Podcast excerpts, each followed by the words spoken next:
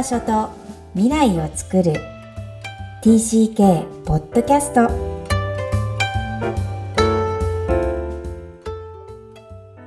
皆さんこんにちは。TCK ホームインタビューの時間です。今日のお客様は64人目横井智子さんです。こんにちは。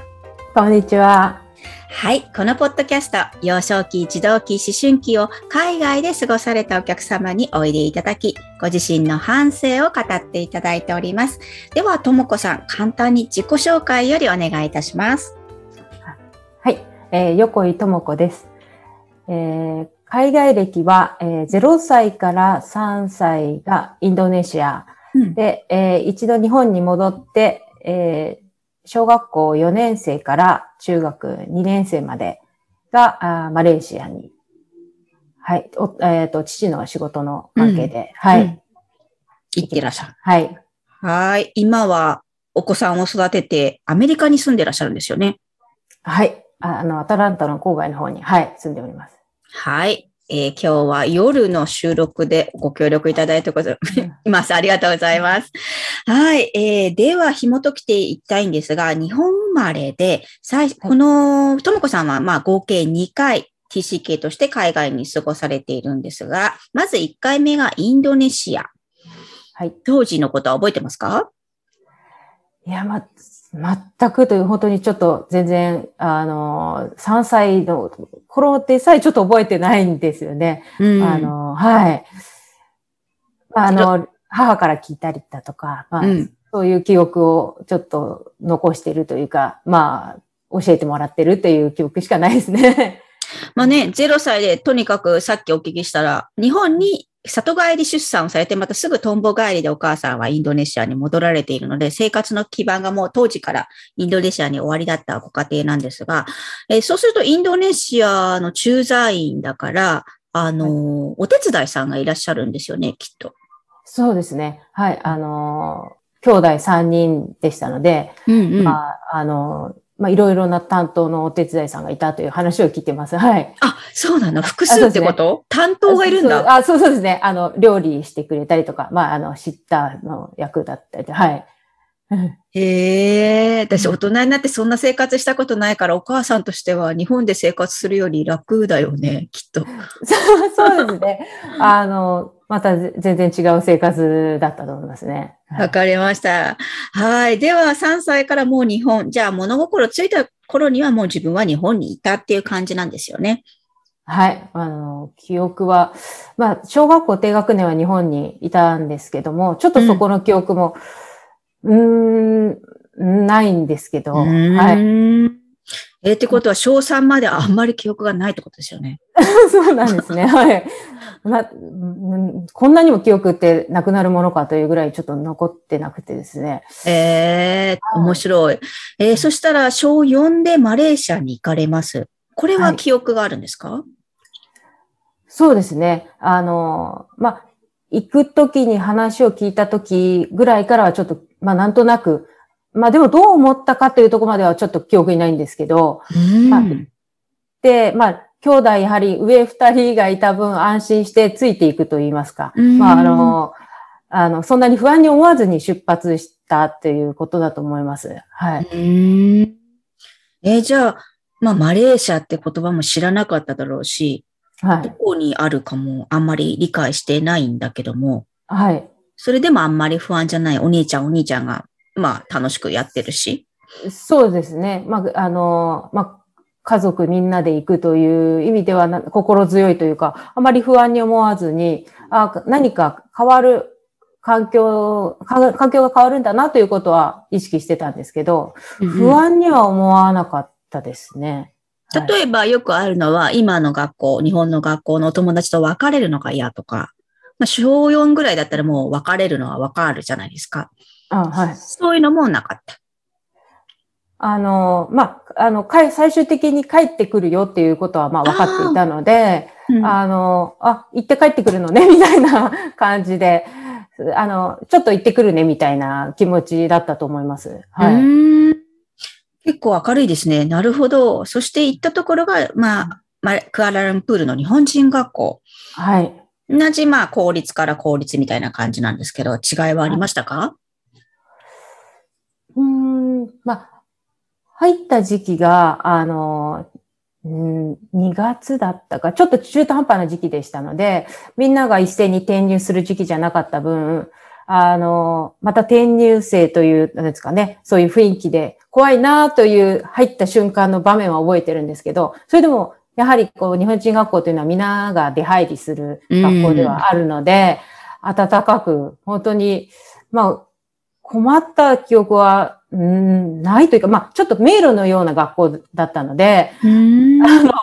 え、どこ行ったらいいの？え、何？ここは何？ここはどこという記憶はあるんですけど、みんながこう、結構助けてくれて、あの、楽しく、本当に、もうその迷路を使って遊んだというか、もう記憶と楽しい記憶が残ってます。はい。うーん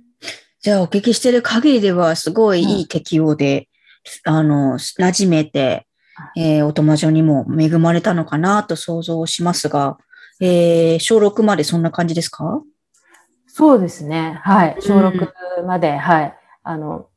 まあ日本とちょっと場所は変わって、まあかともとお友達もまあ変わったけれども、そんなに変わらず、自分自身何も変わらず、どうですかですね。はい。うん楽しく過ごした。うんうん。はい。そして中学校で日本人学校もあったんですよね、本来は。ただ、はいインターに行かれる。これはどんな感じですかね？そうですね。あの、まあ、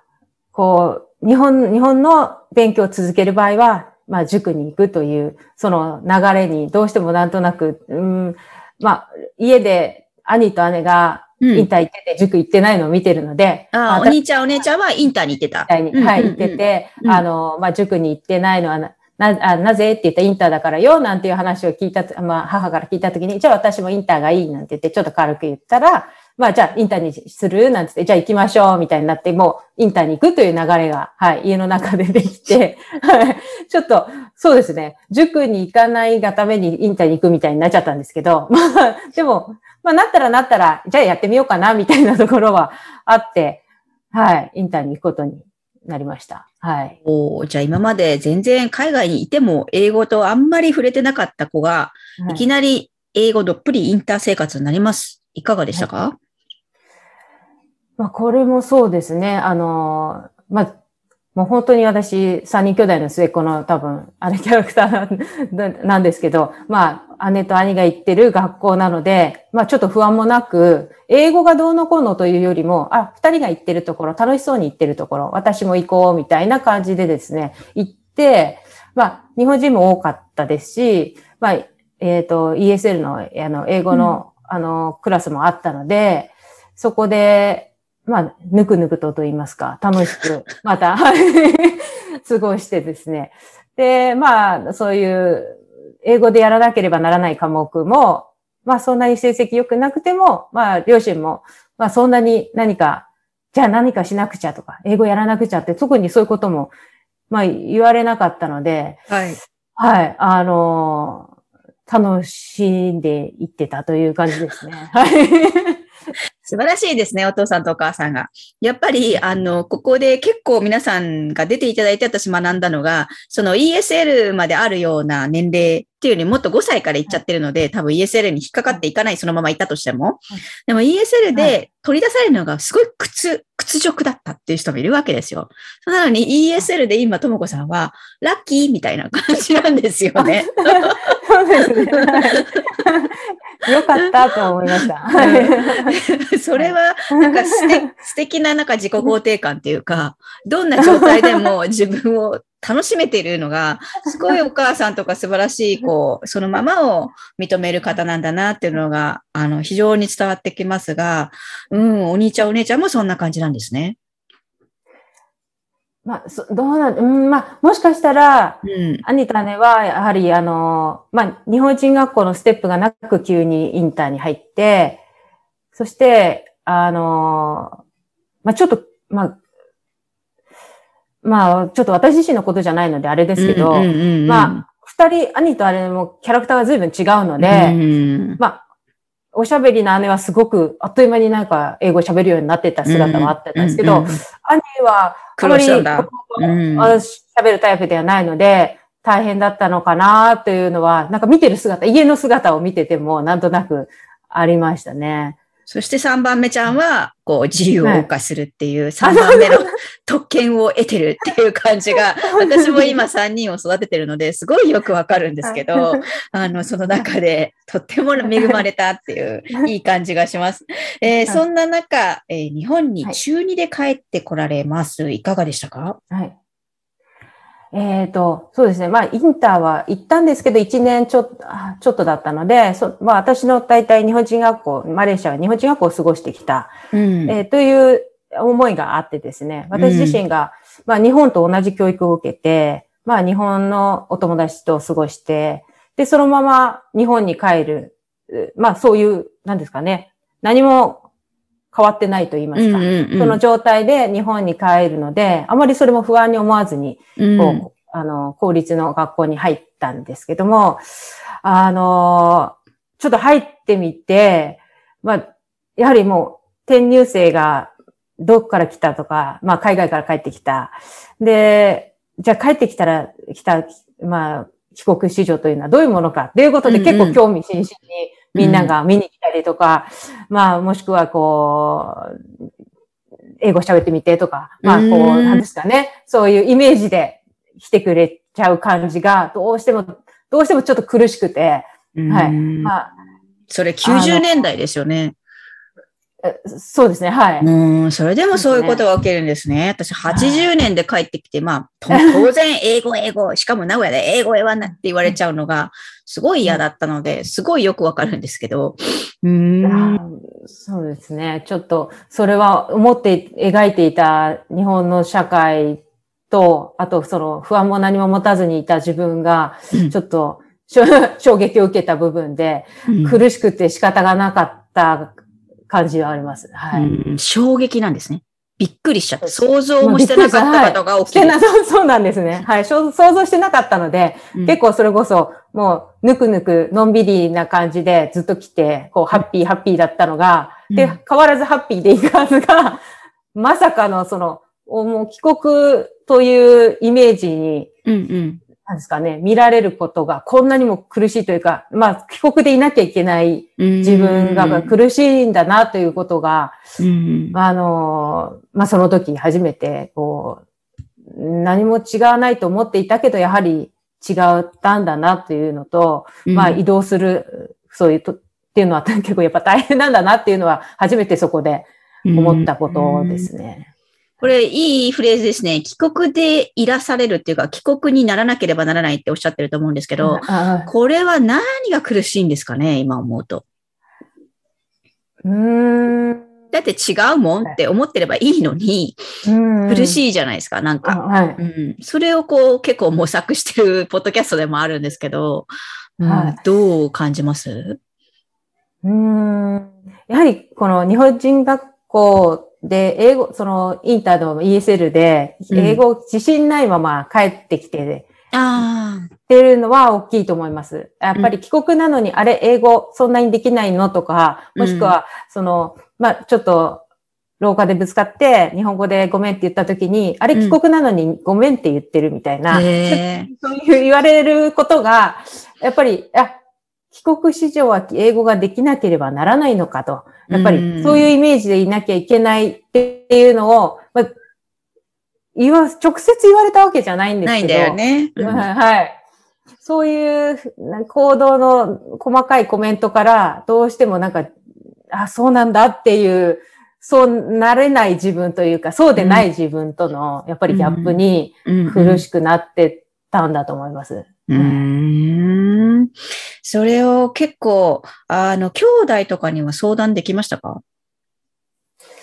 兄弟には相談、あ、そうですね。あの、やはり高校も受験が近かったので、うん。こう、あ、姉は高校で編入で入ってるんですけど、うん。まあ、その、帰国子女が多いところ、帰国枠で入ってるんで、あの、その楽しそうなのを見て、やっぱりこの私の今の状態から、そういうところに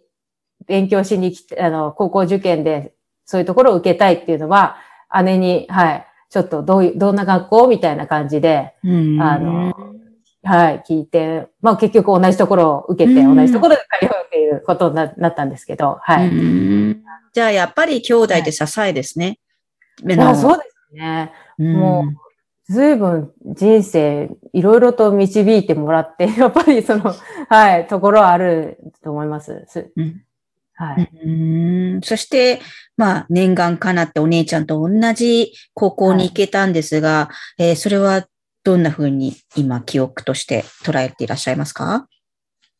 えっとですね。まあ、姉は、まあ、インターを長かった分、まあ、帰国子女らしい帰国子女といいますか、その、まあ、英語だったり、あとはこう、雰囲気だったり、まあ、帰国の雰囲気を持った人なので、あの、そういう人たちがいっぱいの学校かななんてちょっと思ってたんですけど、まあ、実際入ってみると、まあ、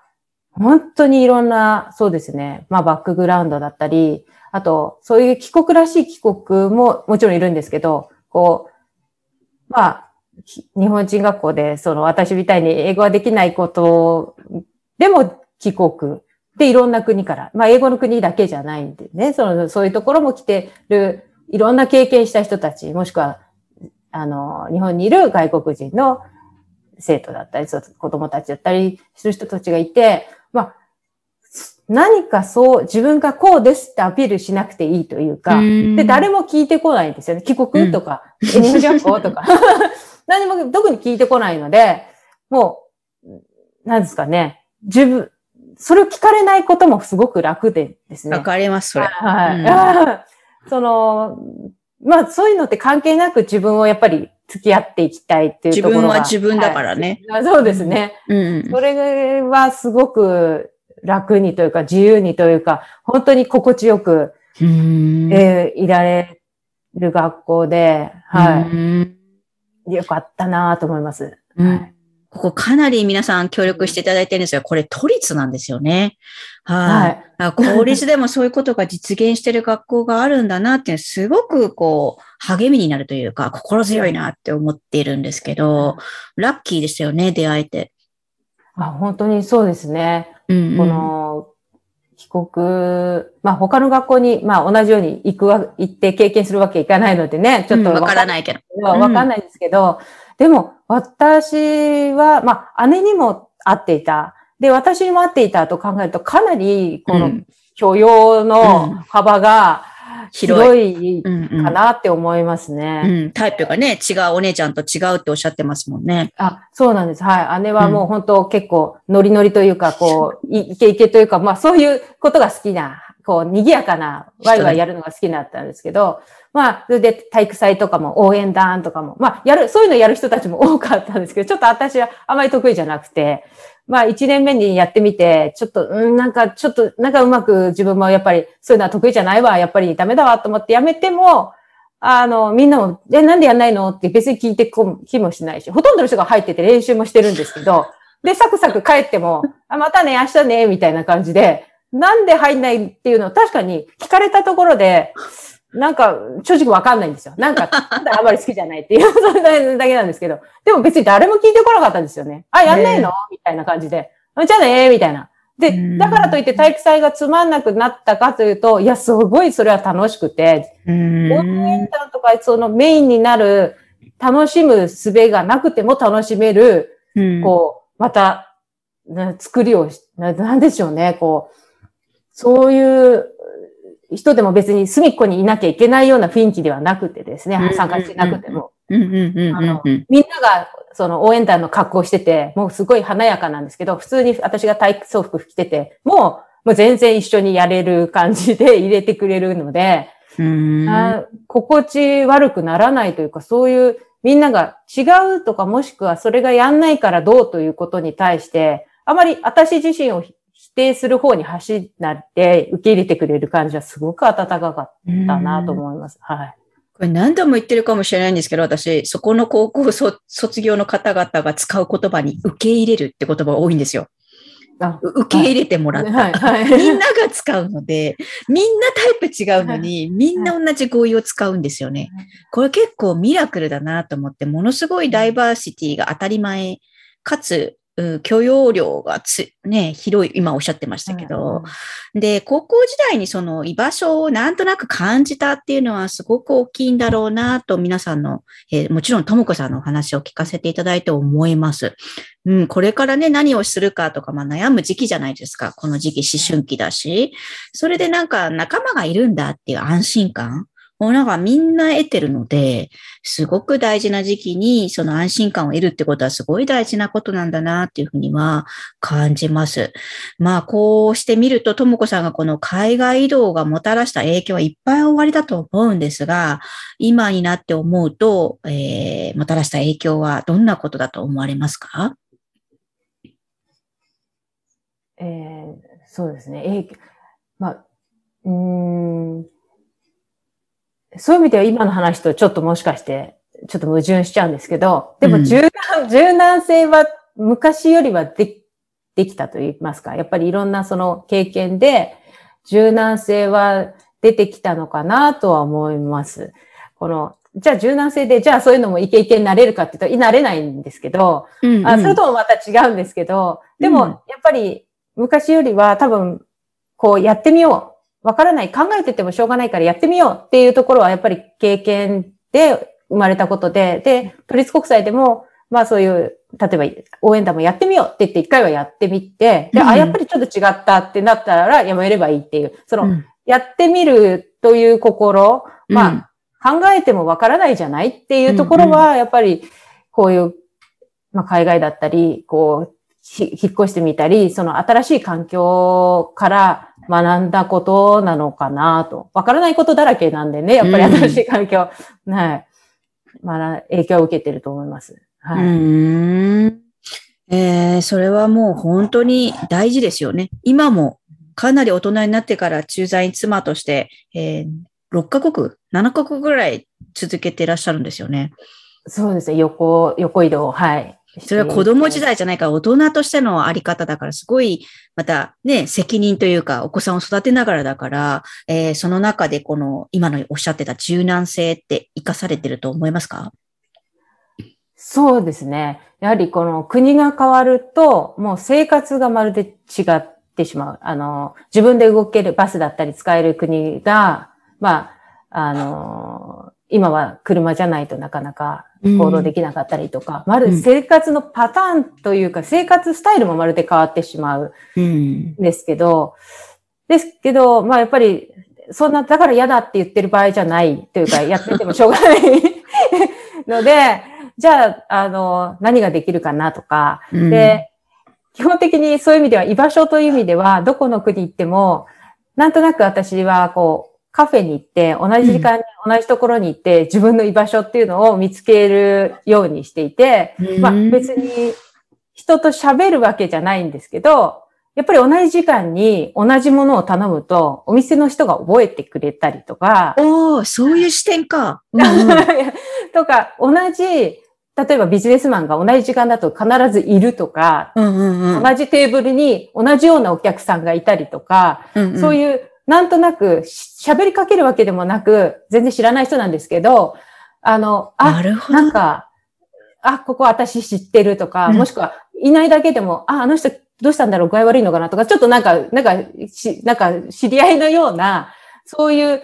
ところが自分のなんか、うん、居場所というかそういうのを作るようにしていて、まあ、生活の、まあなんですかね、安定というか、まあ、結局知らない人だらけのところに国に行くと どうしても、あの、何かを作り上げなきゃいけないというのはあるので、あの、心の居場所というか自分の居場所はそういうふうに作るように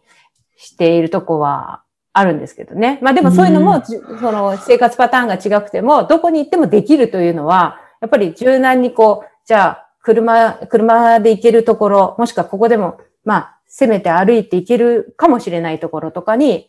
行って、ちょっとあ、なんかお店の人にウェルカムバックなんて言われたら、もうなんか、もうなんかちょっと居場所になった気がして。うん。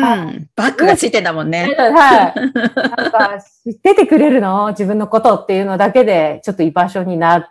る。っていうのは、かっこいいですよ。新しい、その小さな試みでものすごい大きなよりどころを作ってるってお話のような気がして、すごい参考になりました。同じ場所で同じカフェに行く、それは自分のやってみようってことにつながっているっていうことですよね。あぜひぜひ、これ結構駐在員の奥様とか、今、海外でお子さんを育ててる方も、あの、聞いてくださってるので、ぜひ実践してほしいなと思います。はい。では、ともこさんにも最後の質問をさせてください。Where is your home? えー、私にとっての、そうですね、ホームは、えー、日本と、うん、えっ、ー、と、東南アジアってちょっとエリアで、いいですかね。はい、えっ、と、東南アジアもやはり、あのまあ、0歳から3歳にからいたっていうのもあるんですけど、なんとなく体というか皮膚と言いますか、そういう部分で、あの、ほっとする、落ち着くっていうところは東南アジアだったりするんですよね。こう。ええー、それが分かったのいつ頃ですか？それは、うん、うんと、学生時代に、まあ、うん、あの、両親がシンガポールに駐在しているときに、まあ自分はもう日本で高校行ってたり、大学行ってた時に遊びに行ったりすると、やっぱりほっとするところ、あ、なんでだろう、この空気、この匂い、この風みたいな、その、それのほっとするところは、もう、うん、頭で考えるというよりも感じるこ、こなんていうんですかね、ああ、戻ってきたな、みたいのは、東南アジアなんだなっていうのは思いますね。へえ、うん、あの、喧騒とか、あの、なんか知らないけど、はい、あの、誇りが立つ感じとか。そうですね。全、うん、全部含めてですね。うん、やっぱりあの、スコールの、あの、あという、もう何ですかね、雰囲気というか、すべ、て含めて、あれはやっぱり私がなんとなく、あ、なんか戻ってきた、もしくはホームと言えるぐらいに随分自分の中にあるので、うんうんうん。心は日本ななんですけど、結構日本。なんですけど、日本のあの気候がすごくほっとできて、ああ、戻ってきたって感じるとこまでちょっとないので、はい。東南アジアも、はい、ホームの入れたいです。はい。わかりました。じゃあ今、駐在の奥さんとしてシンガポールに7年も住まれたことがあるので、その時はもうなんかオーバーラップしちゃう感じですね。そうですね。もうなんか、やはりそういう意味ではもう体がこう皮膚かと言いますか、もう戻ってきた戻ってきたっていう感じで、もう生き生きして、はい。あの、嬉しかったですね。はい。ああ、なるほどね。その時のお母さんの印象と、今のアメリカのお母さんの印象は全然、ひょっとしたらお子さんが見てたら違うんだろうなっていうのが、なんか想像がついちゃうけど、でもそれが自然だしね。うん、そうですね。うん、かなり違うと思いますね。もう。いいですね。そのままを生きているともこさんっていう感じがして、ぜひ大きくなった時に息子さんに聞いてみたいですね。そのお母さんはどう違ってたのかっていう。そうですね。私よりもよく見えてるかもしれないですね。そ、そりゃそうです。はい。今はアメリカに住んでいらっしゃいます。またね、これからもどんどん転々とされますが、うん、あの、ぜひぜひまた TCK のためにも、えー、また自分も、自身も TCK、元 TCK なので、はい、はい、またご協力いただければと思います。今日は、えー、TCK ストーリー、えー、横井智子さんにお聞きしました。本当にありがとうございました。ありがとうございました。ともこさんのお話でした。今日は、えー、今回は2つのポイントを取り上げてみたいと思います。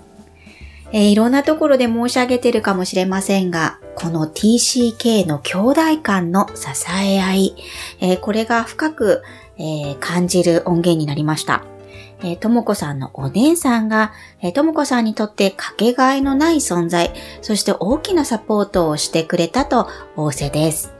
本当にあの両親は当たり前なんですが、あの兄弟がいてくれるっていうことが本当に TCK の支えになるなと思います、えー、せっかく兄弟になってしかも同じ体験をしていながら、数年先もしくは数年後の兄弟たちはまた違う体験を TCK としています。ただ同じ時空にいた存在として、えー、なんか心の大きな支えになるんだなと思いました。そして、ヒットしたフレーズですが、帰国って言わなくて済んだが、とっても私には大きくヒットしました。